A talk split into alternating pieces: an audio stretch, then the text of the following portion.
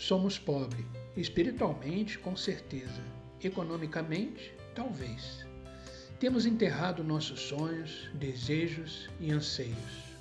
Como a mãe com lupus ou o empresário na fila do desemprego, acabaram as nossas opções. Mas Cristo nos aproximou quando ainda éramos pecadores.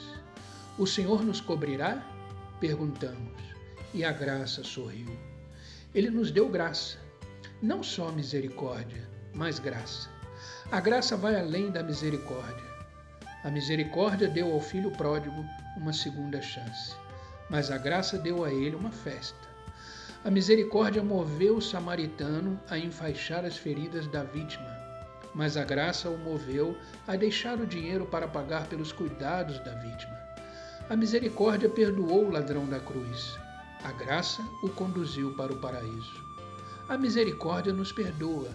A graça nos corteja e casa conosco. A graça faz isso. Deus faz isso. A graça é Deus caminhando para dentro do seu mundo com um brilho nos olhos e lhe oferecendo uma proposta que é difícil de resistir. Pense nisso. Que Deus te abençoe.